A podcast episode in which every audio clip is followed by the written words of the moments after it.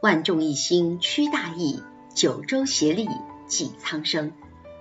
日前，一位朋友来电感慨：不打算移民海外了，身为中国公民挺好的。是啊，在此次席卷全球的新冠疫情当中，中国政府始终把人民群众生命安全和身体健康放在了第一位，给国民以极大的安全感和幸福感。美哉我中华，强哉我中华！一起聆听超级演说家中的一期精彩节目：少年强则中国强。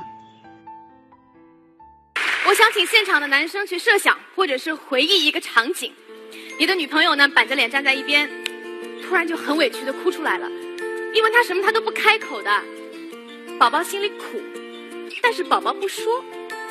这个时候你心里很慌张啊！你想不对啊，怎么回事呢？上个月看中的包我买了呀，昨天的朋友圈我点赞了的呀，前天前女友发过来短信我删掉了的呀。这个时候，他大小姐终于开口了，她说：“我也不知道为什么，就是没有安全感了。”这个时候，你的内心是崩溃的，因为这是他第一百零一次跟你提出安全感的概念。鼓掌的那个哥们儿，可能你女朋友跟你提了两百次。这个时候男生会很沉默，对吧？然后你妹子看你不理他，就很慌啊，他就跑到知乎这样的地方去提问。他发了个帖子叫“跟男朋友说没有安全感，男朋友不理我了，姐妹们我该怎么办？在线等，挺急的。”这种帖子底下底下一般评论也不会太多的哈，但是通常会有一个饱经沧桑的老司机。说一句废话啊！这个废话被你的妹子誉为真理。老司机就说：“妹子，安全感不是男朋友给的，安全感是我们自己给自己的哦。”这个老司机说的其实没有错，生活中的安全感是我们自己给自己的。好好工作会有物质上的安全感，好好学习才能有期末考试的安全感。不作死你就不会死，那是爱情的安全感。安全感的本质是我们用自己的努力。和生活进行了一场等价交换，但是今天我想说的是一份不基于任何条件、不需要努力，我们往往身在福中而不知福的安全感。今年春天的时候，我们学院组织同学去各个国家实地调研，我选择了去位于中东地区的以色列。这个国家多灾多难，但却是国际强国，所以我对它充满了兴趣。有两个细节奠定了我对于这个国家的看法。第一个细节发生在机场，当时我去托运行李，大家都知道，你托运行李一般就是五分钟到十分钟的时间，不会有人问你太多问题，对不对？但是那一天，以色列的安检人员对我进行了长达半个小时的盘问：你叫什么？姓什么？从哪里来到哪里去？念过什么学校？做过什么工作？去过哪些国家？有过什么梦想？写过什么论文？爱过谁？全部都要问。我觉得很被冒犯，因为。我是一个普通的游客，你为什么要把我当成恐怖分子？这个时候，我身边的以色列同学跟我解释，他说：“这其实是我们以色列航空多年的常态。自从1948年建国以来，我们一直受到国际上各种恐怖势力的袭击。阿拉伯世界至今没有承认我们的国家地位，所以我们只能用这种最保险，但是最笨的方法去排查危险。国家太小，袭击太多，我们输不起。”第二个细节发生在机舱里。当飞机下降在特拉维夫这座城市的时候，机舱里响起了一阵掌声。我很纳闷，因为整趟行程是非常的安全的，没有任何气流颠簸。换言之，它是一次常规到不能再常规的安全着陆。在这种情况下，鼓掌有意义吗？我的以色列同学又跟我解释，他说，每一趟航班，无论是国际航班、国内航班，只要安全着陆，我们就一定会鼓掌。因为我们对于安全有一种执念。二战时期，纳粹对犹太人展开种族屠杀，我们的父辈不是在逃难，就是在逃难的途中遇难。从那个时候起，我们成为了一个没有安全感的民族，所以我们今天所做的一切，就是重建安全感。的话让我意识到，不安全感。对于一个国家和他的国民而言，是一种怎样的体验？不安全感其实不影响你综合国力的提升，因为不安全感催人奋进。所以今天的以色列在国防、军事、科技、农业、商业、金融，你能想到的任何领域都是世界强国。但是这样一种不安全感，一旦渗透进每一个国民他自己的生活中，一旦蔓延进每一个国民他自己的心里，会让人失去一份心安理得。这份心安理得意味着。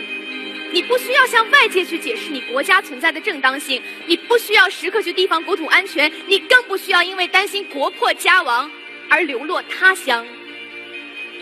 这份安全感，是一个国家给国民最根本的安全感。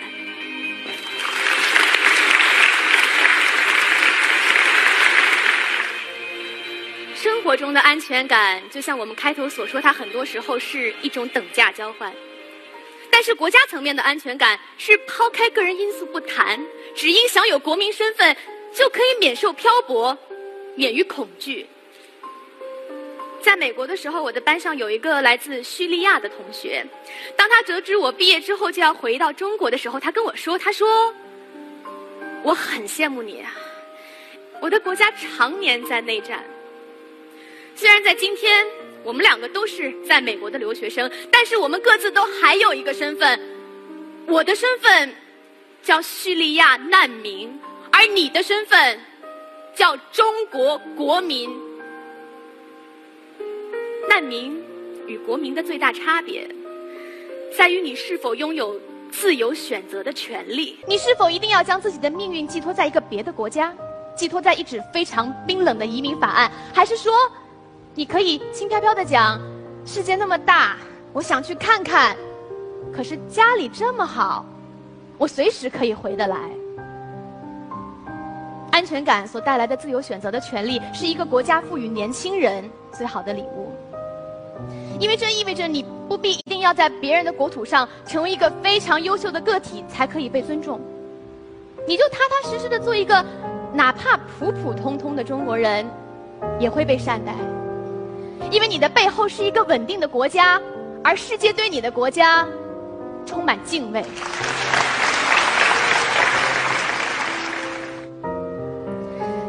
在美国读书的时候，我经常在课堂上被我们老师安排去向大家解释这个中国的“十三五”规划、“一带一路”，解释我们刚刚出台的二胎政策，又或者是南海冲突。其实我的语言是有很多瑕疵的，我的观点可能也很平凡。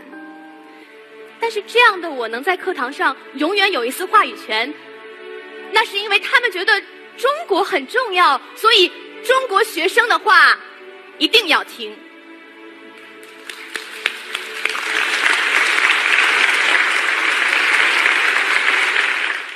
一百多年前，梁启超先生曾经说：“今日之责任不在他人，而全在我少年。少年强则中国强。”一百年后的今天，其实道理反过来是一样的。中国强则少年强，中国强则中国少年强。因为强大的国家会赋予一个少年强大的安全感，基于安全感，他可以自由的选择他想生活的地点、职业状态，乃至是心情。他是轻装上阵去看这个世界，又理直气壮的回到自己的家园。有一句话是这样讲的：他说，如果你觉得你活得很舒服。那是因为有很多人在默默的为你付出。如果你觉得很安全，那是有很多人在为你承担风险。他们是边疆官兵、维和部队、外交官、公共服务的各行各业，为了你和我更强的安全感，在不懈努力。但即便是不懈努力如他们，我们的国家还是有很多不完美的地方，我们也有自己的不安全感。所以，在这个意义上，今日中国固然强，但是今日之中国少年唯有更强。因为只有这样，我们才能够骄傲的回应一百多年前梁启超先生的期盼，告诉他说：“少年强则国强，中国强则中国少年更强。中国强，就是因为少年强。”